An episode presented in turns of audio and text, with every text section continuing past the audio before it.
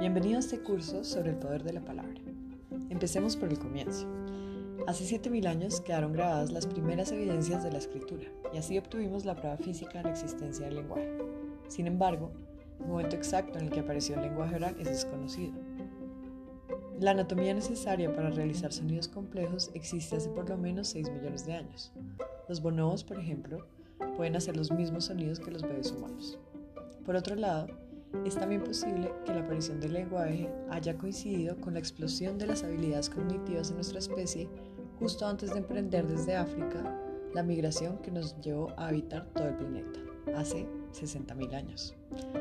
Hay idiomas africanos que cuentan con la mayor cantidad de fonemas y en contraste, el idioma en las islas de Hawái, que fue de los últimos lugares del planeta en ser colonizados, cuenta con menos de 20 fonemas. Otra teoría sitúa esta explosión cognitiva hace 400.000 años, en simultáneo con el control del fuego. Cocinar los alimentos liberó una mayor cantidad de nutrientes, favoreciendo el crecimiento del cerebro y su desarrollo. Y además se generó un cambio social al darse la reunión de varias familias alrededor de este elemento. En todo caso, los expertos aún están discutiendo este interesante hecho que nos diferencia de todos los otros primates y que afecta cada faceta de nuestras vidas. En los siguientes capítulos te explicaré sobre el poder de la palabra y cómo puedes usarlo a tu favor.